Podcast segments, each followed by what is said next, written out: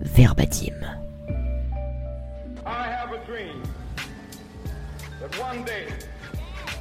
Je rêve qu'un jour, notre pays se lève et vive pleinement la véritable réalité de son credo. Nous tenons ces vérités par elles-mêmes, que tous les hommes sont créés égaux. C'est en plein milieu de l'été 1963 que le pasteur Martin Luther King est bien décidé à se faire entendre. Couvert d'applaudissements sur les marches du Lincoln Memorial, il projette ses rêves au nom de tous les Afro-Américains. Un combat pour l'égalité raciale, mais surtout une véritable lutte pour les générations futures. Des années ont passé, mais les appels en chœur pour l'égalité semblent toujours résonner sur QCM Radio. Ce jour-là, ils sont plus de 250 000 à écouter ces mots, à Washington. 250 000 à écouter celui qui est devenu LE visage de la lutte pour la liberté des Noirs aux États-Unis. Ce 28 août 1963, Martin Luther King marque l'histoire.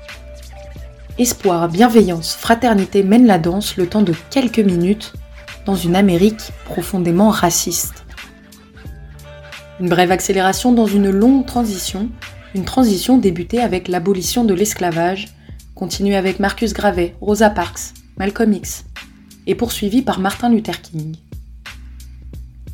Les avancées sont concrètes mais insuffisantes. Un an après ces fameux mots, Lyndon B. Johnson signait le Civil Rights Act, mettant fin à toute forme de ségrégation aux États-Unis.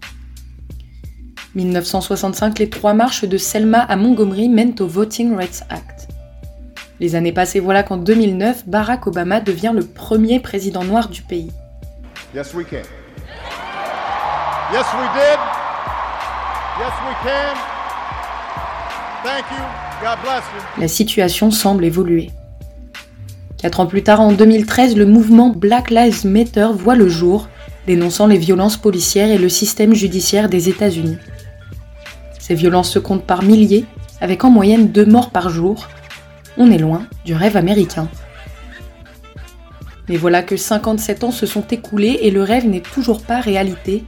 Alors aujourd'hui encore, manifestations et colère dressent un mur face au règne oppresseur du racisme et de l'injustice. Les actions, les mots, le combat sont plus que jamais nécessaires parce qu'aujourd'hui, ils sont encore 47 millions à subir le racisme inhérent du pays. 47 millions d'Afro-Américains dont les voix s'entendent bien au-delà des frontières.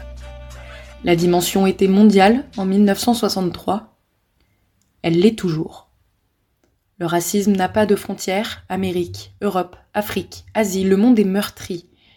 Et le discours de Martin Luther King semble toujours d'actualité.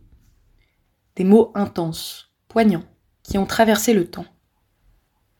Des paroles fortes et saisissantes qui ne sont pas restées vaines. Verbatim. Sur QCM Radio.